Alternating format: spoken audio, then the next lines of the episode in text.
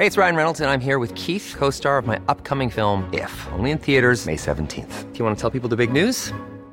All right, I'll do. Sign up now and you'll get unlimited for $15 a month in six months of Paramount Plus Essential Plan on us. Mintmobile.com slash switch. Upfront payment of $45 equivalent to $15 per month. Unlimited over 40 gigabytes per month. Face lower speeds. Videos at 480p. Active Mint customers by 531.24 get six months of Paramount Plus Essential Plan. Auto renews after six months. Offer ends May 31st, 2024. Separate Paramount Plus registration required. Terms and conditions apply if rated PG.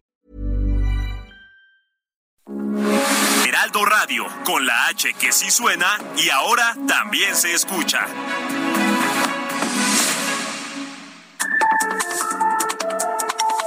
De norte a sur, las coordenadas de la información. Con Alejandro Cacho.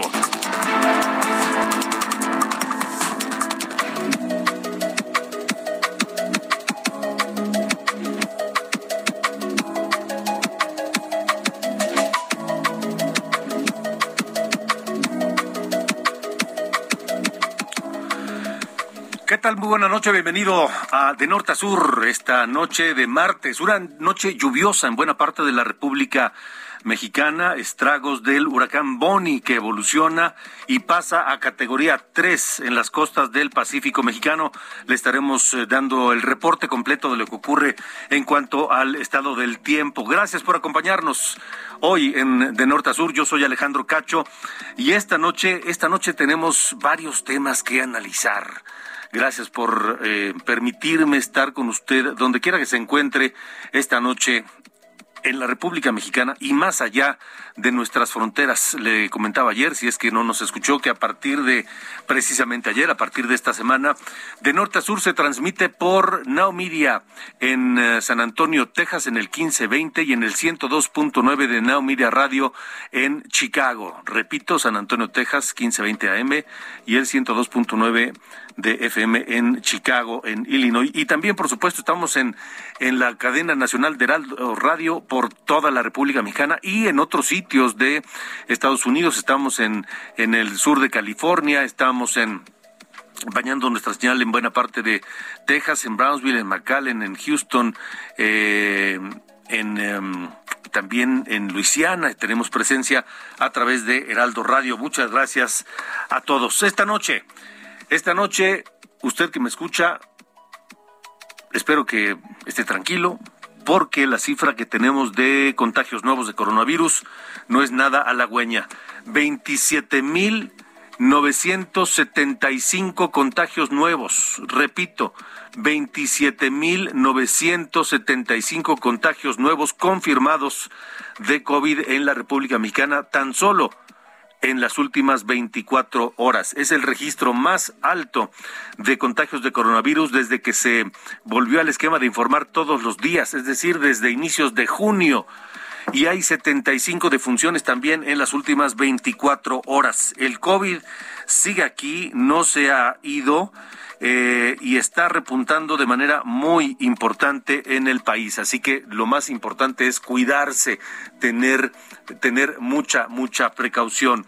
Eh, Hugo López Gatel, el secretario, subsecretario de Salud, el responsable de atender la pandemia, reconoce que los casos van a la alza y que también las hospitalizaciones por COVID van a la alza. En Salina Cruz, mientras tanto, en Oaxaca, se reporta el uso de vacunas caducas en contra de el COVID para niños de entre 5 eh, y 11 años de edad vacunas caducas que los eh, encargados de aplicarlas decían, ah, sí, sí, caducaron en junio, pero pues resulta que, que, eh, ¿cómo se llama? Que Cofepris dice que todavía las podemos utilizar. ¿Qué tal? Imagínese que usted lleve a su hijo, a su hija, a vacunar y tiene entre 5 y 11 años y le quieren poner una vacuna caduca contra el coronavirus. Eso está ocurriendo en Salina Cruz, Oaxaca, y vaya usted a saber en dónde más. Pero de eso eh, la autoridad no dice absolutamente nada. Esta noche aquí en De Norte a Sur platicaremos con el eh, ex sacerdote Alberto Atié sobre el momento que vive la relación de la Iglesia Católica con el gobierno mexicano, todo a raíz la violencia imparable que estamos viviendo en el país y el asesinato de los dos sacerdotes jesuitas y del guía de turistas el pasado 20 de junio allá en la sierra de Chihuahua, en la sierra Tarahumara. No le gustó nada al presidente López Obrador que los eh, jerarcas de la Iglesia Católica le pidieran pues corregir su estrategia de seguridad y ante los argumentos y las cifras el presidente contestó pues con insultos y la situación se ha tensado, la relación con la iglesia se ha tensado. Hoy inició una jornada de oración por parte de la iglesia que durará todo el mes y la situación está complicada y para platicar sobre esta jornada de oración que convocó la Conferencia del Episcopado Mexicano, la Conferencia de Superiores Mayores de Religiosos de México, la Provincia Mexicana de la Compañía de Jesús y, sobre todas las medidas que se habrán de tomar en iglesias y parroquias, estaremos platicando con Alberto Atié. También, ¿usted qué cree? ¿Nos beneficia o nos perjudica el cambio de horario, el horario de verano? y sobre todo que lo vayan a eliminar. El presidente López Obrador dice pues que nos perjudica, que el ahorro es mínimo en, en, energía y en dinero, pero que nos perjudica porque pues va contra la salud. ¿Usted cree realmente que mover su horario de sueño una hora, modificarlo una vez al año le afecta a la salud? Estaremos platicando de eso con el eh, experto en, temas, especialista en temas de salud, el doctor Javier Tello, más adelante aquí en De Norte a Sur. Y vaya, vaya tarde lluviosa y granizada fuerte en buena parte del Valle de México y en buena parte de hay, hay, lluvias fuertes en Zapotlán, Jalisco, hay buenas eh, hay, hay, lluvias importantes y encharcamientos importantes también en algunos municipios del Estado de México, todo como efectos del huracán Bonnie que le digo evoluciona y pasa a categoría 3 llueve fuerte en algunas zonas del norte y poniente de la Ciudad de México, lo mismo en Michoacán y en Guerrero, en Jalisco, le decía, tendremos también el reporte. Y el comentario irreverente de Carlos Allende hoy que habla precisamente del cambio de horario. Dicen que con el cambio de horario, eh, eliminando el horario de verano, pues reducirán los riesgos de infartos. Hágame usted el favor. Y eso lo dice ni más ni menos que el secretario de Salud. Pero bueno, eso tendremos esta noche aquí en De Norte a Sur, 8 con 7. Comenzamos.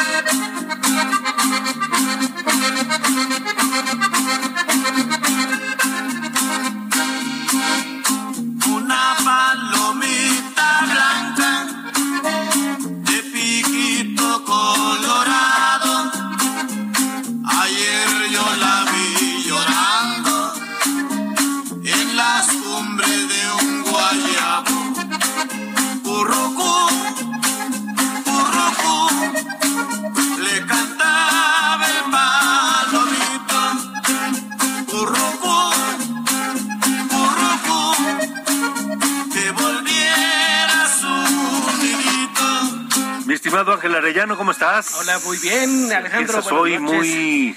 Muy norteño, ¿no? Norteñón. Pues sí, fíjate que don Lupe Tijarina, el, el acordeonista de los cadetes de Linares, falleció el 5 de julio de, mil, de 2016 de 2016. Seis años hace. Así es, él formó el grupo eh, o el dúo Los Cadetes de Linares junto con eh, Homero Guerrero, que tocaba el bajo sexto.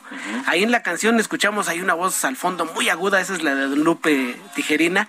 Ellos eh, comenzaron allá por los setentas, mediados de los setentas.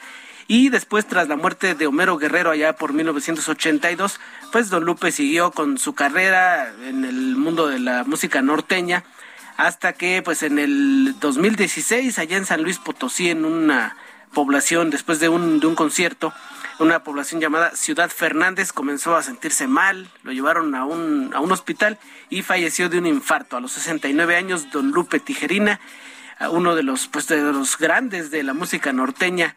Este grupo Cadetes de Linares tiene algunas otras canciones como Dos Amigos, eh, otra que se llama Dos Coronas a mi madre, que está bien llegadora. Eh, sí, sí, esa pega, esa pega bien. no. Si quieres, vamos al, vámonos con esa de Dos Coronas a mi madre, vamos a ponerle, Manuel, ya de una vez de introducción, para que, pues, quien ya no tiene a su madre, pues se vale que le rueden las lágrimas. Sí, se vale, siempre se vale, sí. Sí, la música es para eso finalmente, ¿no? Sí, te tiene que despertar algo la música. Te recuerda a alguien, te recuerda momentos de tu vida. Pues si no, pues qué chiste, ¿no? Sí, así, es. Pues vámonos con los cadetes de Linares, más tarde a Pink Floyd, Huey Lewis and the News, eh, varios eh, temas vamos a estar tocando en este martes, Alejandro. De acuerdo, gracias Ángel Arayano. Gracias por esta parte musical de, de norte a sur, 8 con 10. Más mi amor por ti, aunque sé que es imposible, ya no estarás junto a mí. Madrecita de mi vida, nunca me olvido de ti. De norte a sur, con Alejandro Cacho. No, si ya saquen el tequila. Sí, porque con los cadetes de Linares amerita eso y lo que se ocurra. Pero también podría ayudarnos un buen sorbo de tequila a pasar este trago amargo porque los contagios de COVID están incontenibles. No hay un solo día en junio que hayan ido a la baja, han ido hacia arriba, hacia arriba, hacia arriba, hacia arriba. Y ya se lo reportábamos a principios de semana aquí en, eh, en el Heraldo, Heraldo Radio, en Heraldo Impreso, en Heraldo Televisión, que eh, solo en el mes de junio los contagios habían subido cerca del mil por ciento, solo en el mes de junio que acaba de terminar.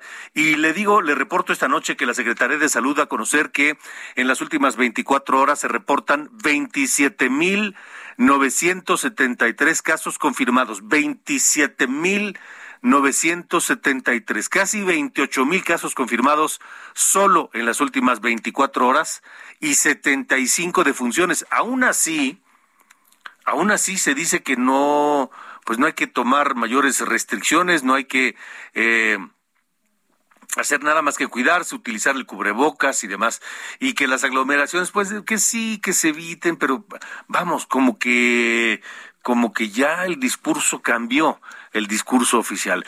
El subsecretario de Salud, Hugo López Gatel, admitió que por décima semana consecutiva hay un incremento en el número de casos de COVID-19 en el país y que también las hospitalizaciones están subiendo.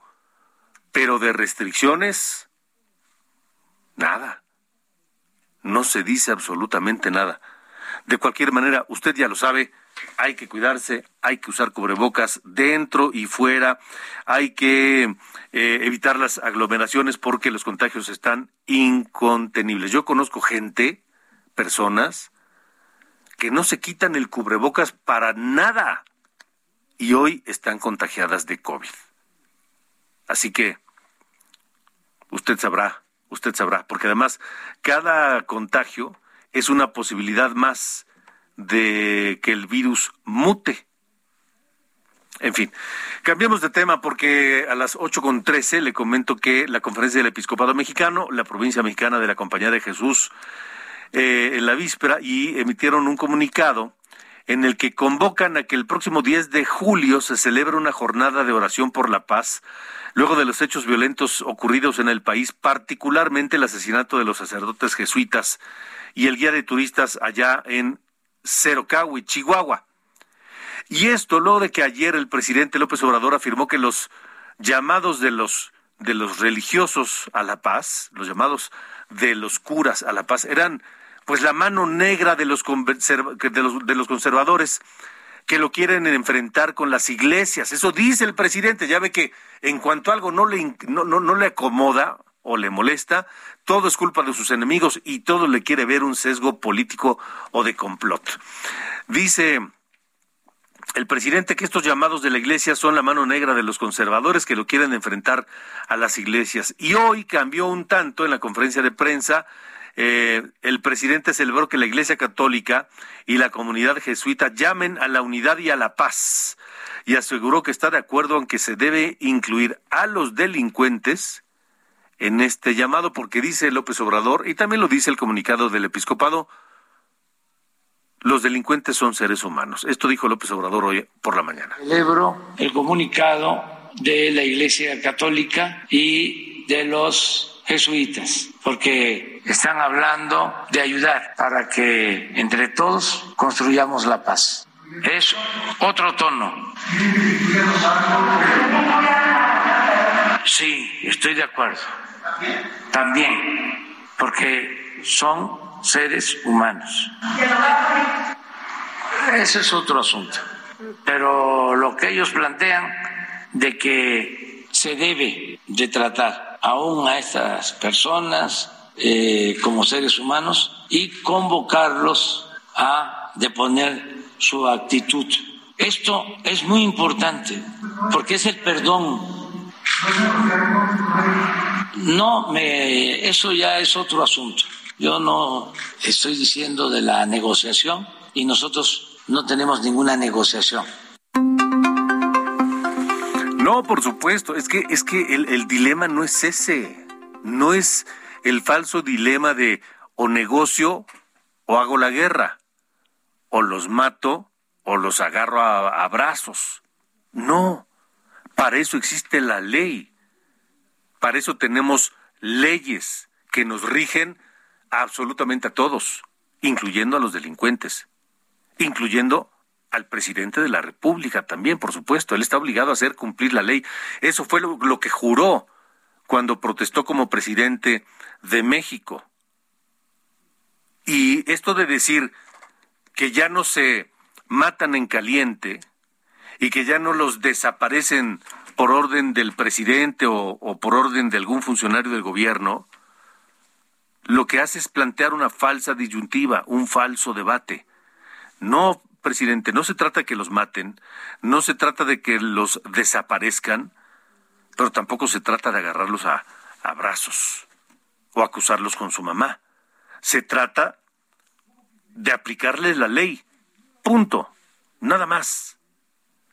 Pero sobre esta situación que vive hoy la Iglesia Católica, hace unos minutos platiqué con el ex sacerdote Alberto Atié, activista, defensor de los derechos humanos, un crítico agudo y objetivo sobre estos asuntos, y habló claro como acostumbra, y habló fuerte para de norte a sur. ¿En qué momento está la relación de la Iglesia Católica con el gobierno mexicano? Eh, ¿En qué momento eh, y, y qué, qué, puede venir? Ya ahora se han convocado jornadas de oración todo el mes en pos, en pos de la paz. El presidente ya moderó un poco su posición, pero creo que este, este, esta confrontación no le viene bien a nadie, ¿no? Este señor no va a cambiar, por lo que entendemos por lo que estamos oyendo. Entonces, lo que hay que hacer yo sí creo es cambiar a este señor. Primero, conocer mejor, ya hay mejores artículos que están analizando, me acaban de enviar uno de Javier Valdés que te lo recomiendo mucho, uh -huh. en Letras Libres, donde él muestra que sí se podría, o sea, lo que la primera conclusión del modelo de los modelos anteriores es no solo no hemos resuelto eh, o hemos orientado a una solución adecuada, sino que se ha complicado. O sea, el pasado se vuelve cada vez más complicado y complejo y no se ha resuelto. Uh -huh. eh, y además hay una creciente preocupación de que si hay o no cierto tipo de acuerdos con grupos organizados para controlar políticamente y regionalmente algunas zonas del país, lo cual no me parece una solución adecuada a mí tampoco.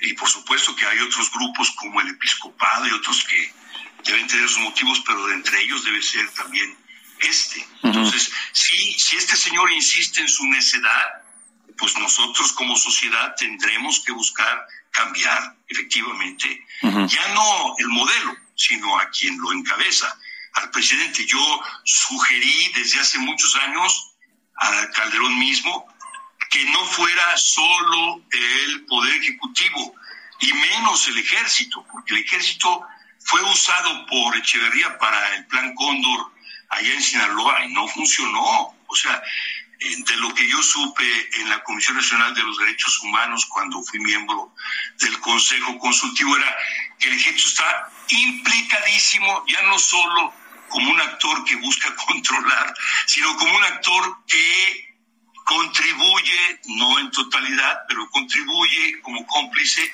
al funcionamiento del modelo de Sinaloa, que es el engrandecimiento de un cártel, sí, muy poderoso, ¿eh? que trabaja en América Latina, etcétera, sino también en Europa, Estados Unidos. ¿eh? O sea, la expansión de un cártel o de un modelo y también, obviamente, la distribución de las drogas, pero también el trasvase o el traspaso de drogas de México a los Estados Unidos con cierta seguridad. Todo eso lo hace gracias a la presencia y a la logística de un mecanismo institucional como el ejército mexicano.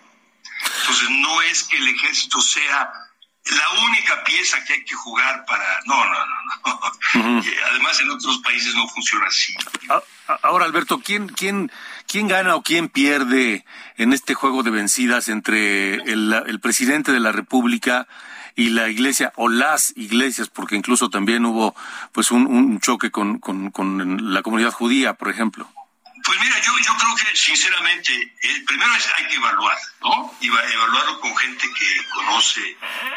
Yo creo que todos, todos y todas, especialmente los más pobres, están pagando precios ya demasiado altos, porque no solo no se resuelve el pasado, es decir, no es que hayamos encontrado un modelo que actualmente funciona mejor, no, no, no, no, al contrario, hay más muertos que en los, que los dos este, sexenios anteriores, hay más desaparecidos y hay más zonas controladas y criminalizadas en términos de cobros de piso y etcétera, y luego de control político. Yo creo que eso no le ayuda al país en términos de pluralidad democrática.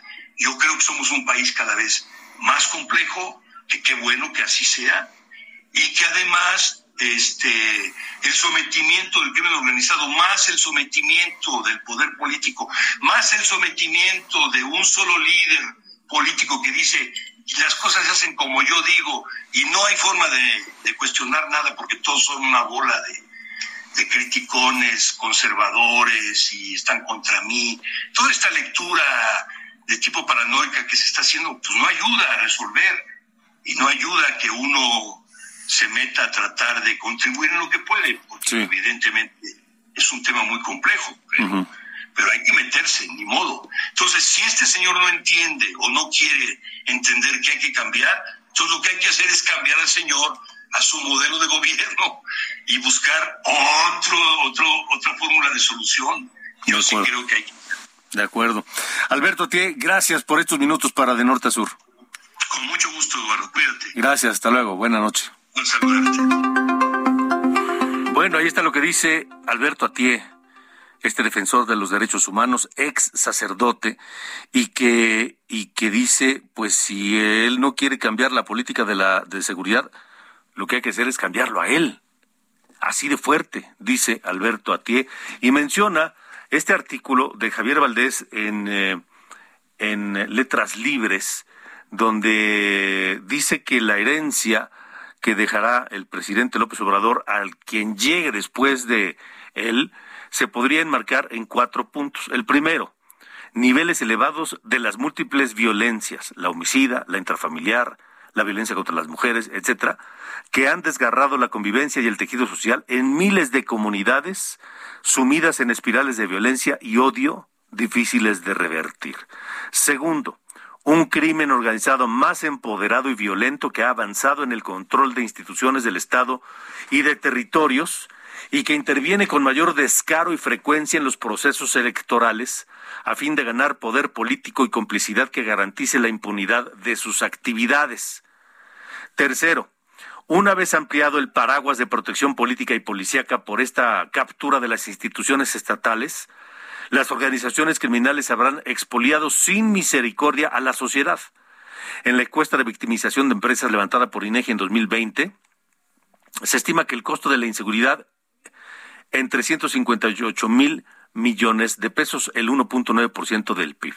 Y por si esto no fuera poco, la última parte de la herencia de AMLO será una institucionalidad de seguridad y justicia abandonada y atrofiada. Es, esa es la realidad. Eso es lo que se dice y el modelo no cambia. 8 con 24. Ni en la casa el de su cuerpo igual. Son los cadetes de Linares esta noche en De Norte a Sur con esto que se llama No hay novedad, porque el 5 de julio de 2016 murió Don Lupe Tijerina, el acordeonista y voz de este, de este dúo norteño. Regresamos. No te preocupes por mí, aquí todo sigue igual como cuando estabas tú. Ya no flores. De norte a sur. Con Alejandro Cacho.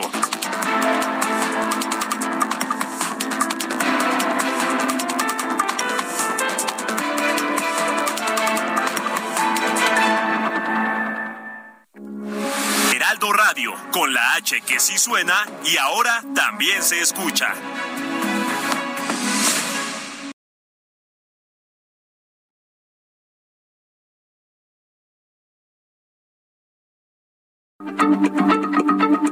Heraldo Radio, la H se lee, se comparte, se ve y ahora también se escucha.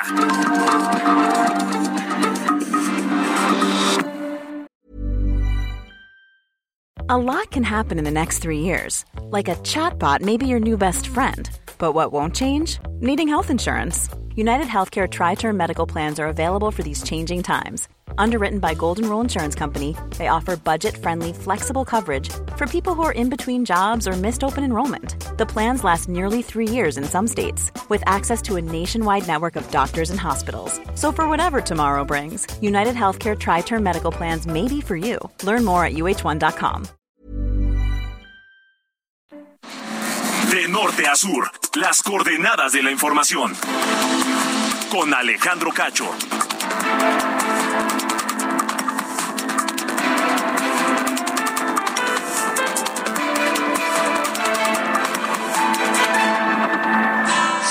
Think you could tell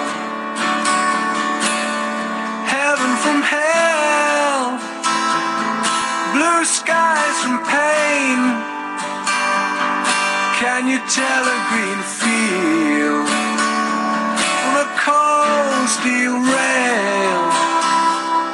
A smile from a veil. Do you think you can tell?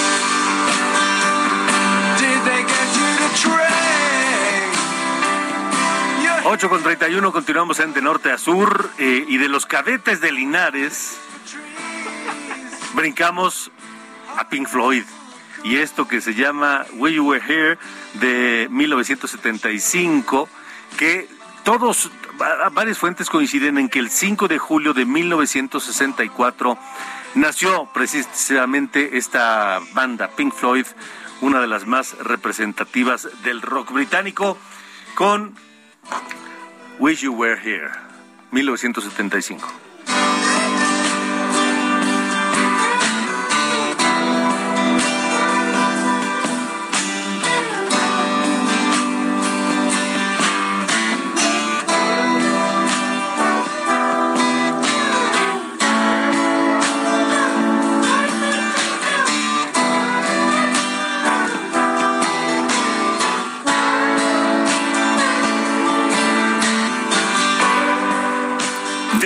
Sur, con Alejandro Cacho. Vaya aguacero que ha caído esta tarde noche en el Valle de México y si usted sigue en la calle manejando, va de regreso a casa o a donde quiera que se dirija, hágalo con precaución porque el piso está mojado, hay encharcamientos, hay afectaciones en distintas zonas del Valle de México. En el Valle de Toluca y en la zona norte del Estado de México, hasta granizo. Gerardo García, te saludamos, buena noche. Hola, ¿qué tal? Muy buenas noches, Alejandro. Te saludo a ti y también al auditorio. Por segunda semana, el Valle de Toluca y la zona norte del Estado de México fueron azotados por una tormenta acompañada de granizo, aunque no hubo daños. La mayor afectación se dio en la carretera México-Toluca, esto en la Marquesa, en Ocoyoacac. Las malas condiciones climáticas se dejaron sentir después de las 18 horas de este martes. Los primeros reportes de encharcamientos y caída de granizo se dieron en las redes sociales. Su parte, la Coordinación de Protección Civil de la entidad mexiquense reportó que en un primer recorrido no se identificaron daños mayores. En la Marquesa, la tormenta generó un lienzo de granizo en el asfalto que obligó a los conductores en la México-Toluca ir a vuelta de rueda e incluso en otros casos pararon su camino como medida preventiva y se dio la opción de utilizar la autopista. En la capital mexiquense, la zona norte, de este municipio fue la que presentó mayor grado de precipitación pluvial, aunque también hubo otras afectaciones en la eh, en otros municipios de la región como Santiago Tenquistenco, Oxolotepec y Temuaya, en tanto también en la zona norte en Atlacomulco y Gilotepec, aunque también con saldo positivo. El reporte desde el Estado de México. Gerardo García, gracias. Gracias, buenas, noches. 8 con 34. De norte a sur, con Alejandro Cacho.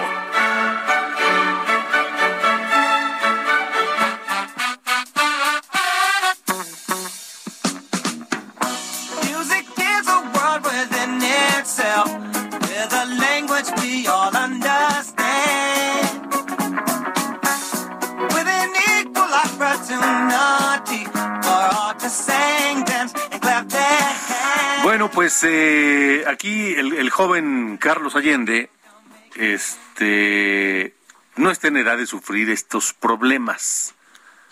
¿Ya tiene cine? Ya. ¿Ya? Sí. O sea, ya puedes entrar a los santos y todo. Sí, ya, desde hace un rato. ¿Sí? No voy porque no me gusta, pero sí.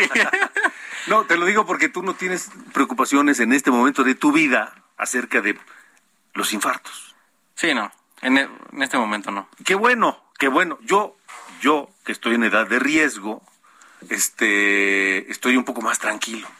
Porque ya no va a haber horario. Porque como van a quitar el horario de verano, solucionado. Ya menos riesgo de infartos. Sí, sí. O por lo menos eso dice el secretario de salud. Y te voy a decir algo. A ver. Tiene, este argumento en específico tiene soporte en un estudio que hicieron en Suecia en 2011, donde justo hicieron este análisis de pues, ver qué pasaba con, la, con, la, salud de los suecos, donde en efecto dicen que hubo más infartos al miocardio y accidentes laborales en los días siguientes al cambio de horario. ¿Qué digo? No es que aquí podamos hacer una equivalencia, ya lo hablábamos ayer de, las sociedades entre Suecia, ¿no? países nórdicos y la nuestra, pero el estudio existe, ¿no? O sea, fue hace, hecho hace 11 años y, y esos fueron los resultados. Y sobre el tema en general del horario de verano, eh, contra lo que mucha gente piensa, Benjamin Franklin no fue el que lo inventó. Él hizo una carta satírica en el diario de París en 1795, si no me falla la memoria, y lo único que les decía a los, eh, los franceses era pues, que si no querían gastar más dinero en velas, se despertaran más temprano. esa fue su sugerencia. Realmente fue George Hudson en 1895 quien propuso la idea del horario de verano. Pero bueno, eh, el, el, punto que, que, vale la pena llegar es si sirve de algo, ¿no? Porque se hizo este todo esta este barajuste de, de, adelantar y atrasar una hora el, la hora, ¿no? Este que todos seguimos para tratar de ahorrar energía eléctrica. En 2017 eh, se publicó un metaanálisis, una especie pues, una revisión de 44 estudios justo que tenían que ver con si se ahorraba eh, energía eléctrica o no en todas partes del mundo, en Turquía, Francia, Italia, por todos lados. Y concluyeron que el horario de verano solamente ayudó a ahorrar el 0.3% de energía eléctrica durante un año este normal. O sea, que así que digas, es un ahorro marginal. Y eso es lo que, o sea, de que el ahorro existe, sí. Pero eso hay que sopesarlo ahora con estos este, asuntos de la salud que a mi parecer personal están un poquito exagerados. Porque no es así como que digas, puta, es que sí nos, este, nos, nos, nos afriega la vida. Es molesto. O sea, que decirlo uno o dos días, sí, como que me estás destanteado, pero luego ya te pasa el rollo y ya, se acabó. Pero la cosa es que nos, nos lo odiamos. El 70% de la gente en Estados Unidos dice que no quiere el horario de verano. En Europa está más o menos por lo y ya están pensando ya también modificarlo. Sí, sí, y justo eso por ahí va la cosa. Digo, hoy ya tenemos la iniciativa, bueno, va a estar en proceso cuando cuando entre otra vez en periodo ordinario el Congreso, será discutida. Y en Estados Unidos justo está por iniciativa, creo que del senador Marco Rubio, que están justo discutiendo este asunto a ver si lo quitan o no. Lo que yo veo es que eh, pues, tendríamos que hacerlo más o menos al mismo tiempo, porque siendo que es nuestro principal socio comercial. Y tenemos muchas dependencias. Exacto, y sería un poco, bueno, complicaría un poco, digamos, la, el comercio con Estados Unidos si nosotros tenemos una hora y ellos tienen otra. Entonces ahí también habría que ver este asunto porque está en eso, tenemos que andar ahí coordinando, man. No, pero además te voy a decir una cosa, la hora del este es tres horas por adelantado a la, hora del oeste, en, en, Estados Unidos. No veo cómo puedan empatar eso. Pues digo, al menos en la hora del centro tendríamos que ver. A lo mejor van a, van a, van a eliminar uno o dos usos horarios, no lo sé. Pero finalmente lo que hagan allá pues, es problema de ellos. Ah, sí. Digo, aquí ya tendremos que acá mira, regresaremos a la hora del te creo, te creo que el tema, te creo que lo del lo del ahorro de energía tal vez no era mucho, este, porque dicen, "Ah, es que va a oscurecer más tarde y vas a usar menos luz." Sí, pero amanece más tarde también y entonces en la mañana usas la luz que no usas en la noche. Yo desde, desde Morrillo pues, justo pensé así, pero, o sea, está bien, pero en algún momento no, no cambia tanto, ¿no? En, el año. Ahora, lo que me parece una vacilada y una falta de seriedad es que digan esto que sí de los infartos y que sí los suicidios. y que, te digo, a ver, existe, existe el, el, el, estudio, la evidencia, pero está, o sea, seguro, está desproporcionado como lo pintaron. Está jalado de los pelos. Bastante, sí, bastante. Digo, y aparte fue en Suecia, no fue aquí. Por eso, allá tienen muchos meses de oscuridad en ciertas partes de Escandinavia. Sí, sí. Muchos meses de oscuridad. No, no son equiparables, vaya. Entonces, tampoco que se deprimen y que se suicidan. Y que, sí, pero eso es allá. Allá. De que hay evidencia mexicana sobre este asunto, no la hay. ¿no? O sea, es, este tomada de otros lados y la están la están extrapolando. Es mejor que nos digan que porque por razones económicas no conviene. o, porque no o por comodidad o porque no nos gusta. punto. Pero que no nos salgan con la vacilada que si los infartos y que si. Y, te juro, para mí el argumento de no ahorramos suficiente energía para. Es suficiente. con eso. Es suficiente. Sí, con eso estoy de acuerdo. Y tenemos 20 años de evidencias de que a lo mejor no está funcionando. Cámara, la regamos, se acabó. Vamos a quitarlo. Estoy de acuerdo. Seguimos. Pero bueno, bueno, a echarle el adornito, ¿no? De no, es que estamos cuidando la salud de todos los mexicanos. Sí, claro. Bueno, ¿qué tal que le ponen todas las medicinas en las farmacias del IMSS? Sí, sí, para empezar.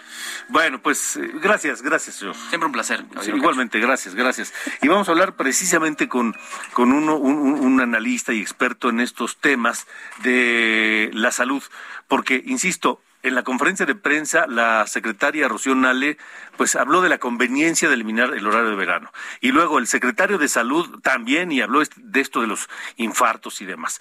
El doctor Javier Tello, analista de políticas de salud, un experto en estos temas, este, está con nosotros aquí en De Norte a Sur.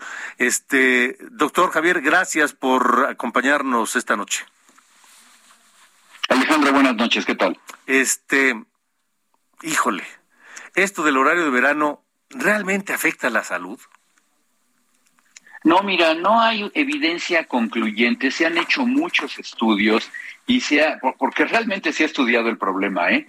Y terminas en que no tienes datos concluyentes. ¿Qué significa esto? Que tú puedes encontrar, primero que nada, evidencias eh, que no te llevan a ningún lado, que son 50-50, por ejemplo, o puedes encontrar exclusivamente casos muy, muy específicos, pero al final tú puedes tener, si acaso, una correlación, pero hay una máxima en ciencia, Alejandro, que correlación no significa causalidad, ¿sí? El hecho de que una cosa ocurra con la otra puede no, no tener ninguna implicación. Y vaya, ya dentro del punto de vista práctico, cuando lo ves en la vida este, diaria, el sencillamente mover el horario de vigilia de una persona eh, una hora hacia adelante, una hora hacia atrás, es algo que se ha comprobado que el cuerpo se adapta aproximadamente en dos o tres días aproximadamente por cada hora. Si no, no sería posible, sería peligroso viajar a Ensenada o viajar a Cancún, que tienen otro uso horario, ¿sí? Es decir, nadie, nadie te está diciendo que no vayas a Tijuana porque, híjole, te puedes infartar, ¿no? Eso, eso no ocurre. Ahora bien, eh, ¿de dónde proviene seguramente el inquietud? Mucha gente en el mundo, Alejandro, que no le gusta el horario de verano, han tratado de ver una causa y una causa sólida, fundamental. Y curiosamente siempre termina en, vaya, lo que puede sonar espectacular o más vago y todo. Y ahora, como era martes de la salud, pues quisieron que el secretario de salud, pobre, porque pues, tuvo que venir a decir una serie de cosas que no están fundamentadas en una diapositiva francamente lamentable, sin ningún sustento bibliográfico importante, en donde pues dice eh, datos que no corresponden a la realidad, ¿no? La realidad es que hay gente a la que no le gusta el horario de verano. Si el gobierno no está contento con el horario de verano, bueno, pues que lo quite o que lo ponga. Si me preguntas a mí personalmente, me da igual. Eh, yo no creo que, digo, yo no soy quien tiene que ver si el país en cuestión de relaciones comerciales o financieras o a qué horas abre la bolsa en Nueva York, hacia dónde se mueva, ¿no? Pero que dejen la salud a un lado, Alejandro. No tiene, no, no es parte de la discusión. Sí, sería más honesto y, creo que mucho más sencillo decir, a la mayoría no le gusta y ya. Sí. Y económicamente no tiene justificación y ya, y lo quitas y se acabó el tema. Sí, hay países que han eh, conservado su derecho a decidir que no quieren un horario de verano. Por ahí, no recuerdo, perdón, creo que era Venezuela, hay un país que incluso tenía movidos los usos a medias media, horas. Media hora es Venezuela, entonces, Cuando aquí son las cinco. Eh, sí, entonces, bueno, cada quien puede ponerlo como, como lo guste, ¿no? Pero realmente venir a malinformar, porque esa es la realidad, a la población con cosas que se salen de la de una realidad científica no no tiene ningún fundamento. Sí, sí, sí. Ahora, Javier, digo, ya aprovechando el viaje, este, ¿cómo ves el aumento de los contagios de COVID? 27 mil, casi 28 mil en las últimas 24 horas. Bueno, pues era, era de esperarse, sí. Esta quinta ola ya francamente está reconocido que es una, una quinta ola. Ya sobrepasamos el, el nivel de, de, la segunda ola, ya vamos para sobrepasar el, el nivel de la, de la, tercera ola. Y esto realmente hay una palabra en inglés que se llama skyrocketing, así como si estuviera despegando un cohete. Es como vemos que la, la, la curva. ¿Hacia dónde vamos a llegar? No podemos saberlo en este momento. Lo que sí te podemos decir es que estamos ya en la décima semana de incremento de contagios, que esto va a seguir adelante, no se va a terminar pronto. Me han preguntado amistades, oye, ¿será posible que, que, este, que, esto se haya disminuido para el verano? Yo creo que vamos a pasar un mes de julio y posiblemente una muy buena parte del mes de agosto con este problema. Y, y, perdóname, pero no cambia, no cambia lo que hemos venido diciendo ya desde hace dos años, Alejandro. La gente tiene que protegerse, tiene que usar el cubrebocas, tiene que ventilar los espacios, tiene que evitar conglomeraciones, aún estando en espacios abiertos, pues qué sentido tiene ir a un partido o a ir a un concierto donde todos están respirándote encima y te están gritando, ¿no?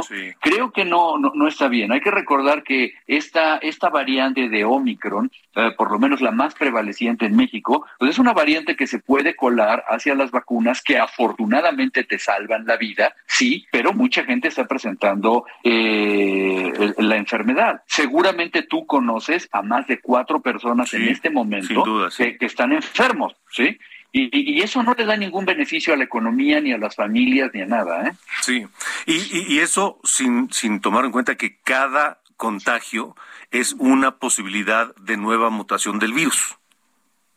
Por supuesto, mientras nosotros mantengamos una, una infección activa, actualmente ya en Estados Unidos ya, ya uh, están alerta porque las próximas subvariantes, las que se llaman BA4 y BA5, ya están aumentando y ya las empezamos a ver también en los reportes epidemiológicos en México.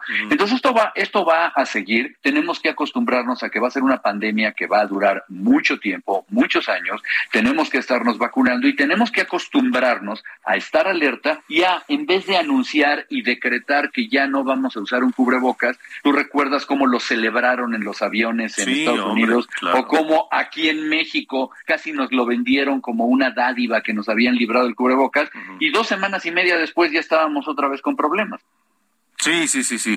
Ya todos sabemos qué hay que hacer. Hay que usar el cubrebocas, hay que evitar aglomeraciones, hay que ventilar los espacios y es la única forma que podemos protegernos, además de las vacunas, por supuesto, ¿no? Javier, doctor Javier Tello, te agradezco mucho, como siempre, que nos hayas acompañado esta noche. Alejandro, un abrazo y gracias. Igualmente, ¿eh? hasta luego. Hasta luego, buenas noches, el doctor Javier Tello en De Norte a Sur 847. De Norte a Sur, con Alejandro Cacho. Bueno, cambiemos de tema porque hay que ir a Nuevo León. Allá en Nuevo León, la presa Cerro Prieto literalmente cuenta las horas de abasto de agua. Daniela García, jefa de información de Heraldo Radio Monterrey, te saludo con mucho gusto, Daniela. Buenas noches. Alejandro, muy buenas noches. Pues sí, ya lo mencionas tú, se están eh, acortando las horas, los días que tiene la presa Cerro Prieto para operar y para abastecer de agua a la zona metropolitana de Monterrey. Hoy, en rueda de prensa, el titular de agua y drenaje de Monterrey, Juan Ignacio Barragán, reveló, Alejandro, que esta presa opera ya en promedio solo 12 horas al día y esperan que pues se pueda acabar en los próximos nueve días. Lo que explicaba el titular de la paraestatal es que están haciendo canales de llamado para conducir los cuerpos de agua que están dispersos hacia el punto más profundo y así poder utilizar el agua eh, obteniéndola a través de equipos especiales de bombeo. Pero pues tienen aproximadamente nueve días de nueve días de vida esta presa, pero incluso sin considerar que está surtiendo 24 horas al día como lo ha hecho durante toda la vida que tiene esta presa ubicada en el municipio de Linares. Únicamente se está obteniendo agua de esta presa por 12 horas y así ellos esperan poder extender un poco más el periodo. Por lado contrario, la presa La Boca, la más cercana a la, a la, a la zona metropolitana, ubicada en el municipio de Santiago Alejandro, pues se encuentra en mejor estado, eh, tiene un, unos treinta y tantos días de, vida para poder seguir abasteciendo la zona metropolitana, pero hay que recordar, es una presa nueve meses, nueve veces más chica que la presa de Ruprieto, que es la presa más grande que abastece a la ciudad actualmente. Vaya. Oye, ¿y qué pasó con el bombardeo de nubes que llevó a cabo el gobierno de Nuevo León funcionó? Y la semana pasada, Alejandro, hubo una tormenta bastante grande, varias horas, toda la noche prácticamente, y bueno, eso ayudó a que se abasteciera la presa eh, La Boca y algunos de los pozos que se utilizan para abastecer a la ciudad. Sin embargo, pues lamentablemente la el pronóstico que tiene la autoridad para los próximos 15 días, que estamos ya en canícula, hay que recordarlo, es que no va a haber lluvia en los próximos 15 días. Estaremos pendientes y más adelante regresa un buen pronóstico en ese sentido. Pendientes entonces, Daniela García, gracias. Pendientes y muy buenas noches. Buenas noches. Y de Nuevo León vamos a Jalisco, Mayeli Mariscal. Vaya estadística de feminicidios. Eh, Mayeli, me da gusto saludarte. Buenas noches. Muy buenas noches. Pues así es, eh, desde CLADEM están denunciando que, bueno, de acuerdo a su estadística, ya van cerca de 100 casos en donde pues se registran feminicidios aquí en la entidad. Sin embargo, eh, destaca la vicecoordinadora de México de este organismo, Lupita Ramos Ponce, que a través del gobierno federal, quien es eh, quien abastece de información al Secretariado Nacional de Seguridad Pública, pues tan solo hay una cifra de cerca de 30 feminicidios en este año y sin embargo dicen que esta baja en la estadística se debe a que se consignan cada vez menos bajo este eh, delito, lo cual también eh, repercute en las víctimas secundarias, eh, secundarias, esto es las hijas e hijos de las víctimas de feminicidios que no pueden acceder a los programas de apoyo que de por sí son pocos por parte del gobierno del estado y al estar consignados bajo otro delito pues no pueden acceder. Y es que hay que destacar, pues Claden eh, también a lo largo de 35 años desde su fundación ha estado pues revisando las eh, el actuar de los gobiernos y aquí en la entidad dice Lupita Ramos que bueno eh, la administración de Aristóteles Sandoval fue quien más abrió la puerta para avanzar en el tema de derechos de las mujeres y con la llegada de Movimiento Ciudadano ellos quisieron hacer un borrón y cuenta nueva en materia de derechos humanos lo cual pues no se debe de hacer eso, sino se debería de haber recuperado el trabajo ya hecho y sobre todo avanzar en los derechos de las mujeres. Un delito como este, que es el feminicidio, por supuesto que debería de levantar las alertas también en el gobierno del Estado. Sin duda, sin duda. Mayeli Mariscal, gracias. Excelente noche para Igualmente, buena noche para ti. Son las ocho con cincuenta y uno tiempo del centro de la República Mexicana. Y Jenny Pascasio nos tiene información de Chiapas y esta orden de captura, Jenny, que está provocando indignación. Buenas noches. Así es, Alejandro, muy buenas noches. Pues organizaciones nacionales e internacionales ya se solidarizaron con el sacerdote Sotil y mediador del conflicto en Panteló, Marcelo Pérez Pérez, tras esta solicitud, como bien dices, de aprehensión que realizó la Fiscalía General del Estado de Chiapas. El 21 de junio de este año, la Fiscalía hizo la diligencia ante el Juzgado de Control y Tribunal de Enjuiciamiento del Distrito Judicial en San Cristóbal de las Casas por el caso de las 21 personas que fueron desaparecidas por el grupo armado El Machete el 26 de julio de 2021. En una carta, el párroco dio aviso al cardenal Felipe Arismendi Esquivel sobre la situación que enfrenta. Se dijo en paz, tranquilo y realizando actividades normales consciente de que la detención puede concretarse en cualquier momento.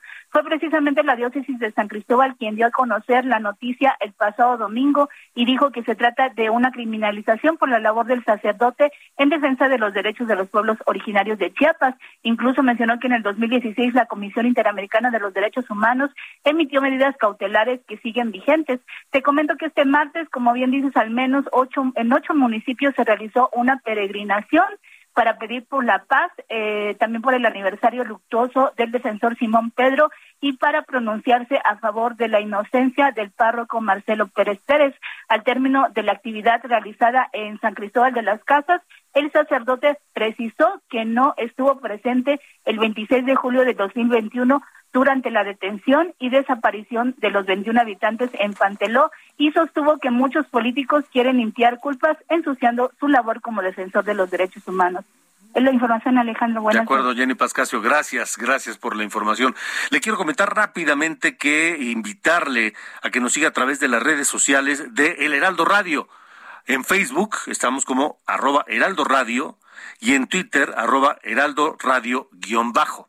Ahí nos puede seguir, puede comentar lo que usted quiera, puede estar en contacto con los distintos espacios de Heraldo Radio. Nos da un enorme gusto poder compartirle e invitarle a que forme parte de esta comunidad de redes sociales de El Heraldo Radio. Arroba Heraldo Radio en Facebook y arroba Heraldo Radio guion bajo en Twitter.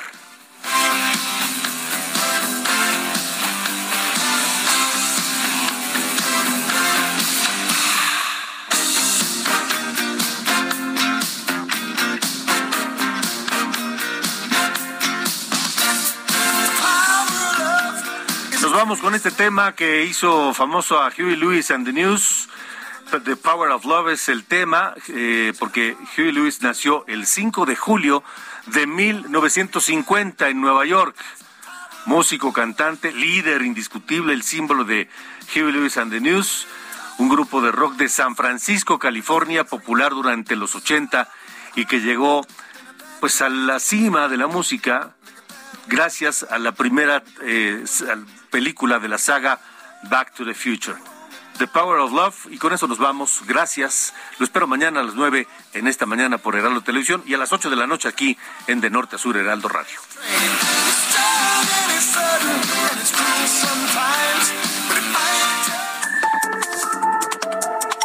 Esto fue De Norte a Sur, las coordenadas de la información. Con Alejandro Cacho.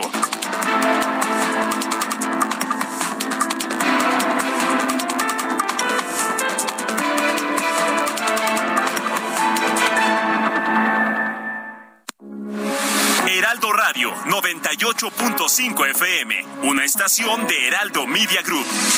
Transmitiendo desde Avenida Insurgente Sur 1271, Torre Carrachi, con 100.000 watts de potencia radiada. Heraldo Radio, la H que sí suena y ahora también se escucha.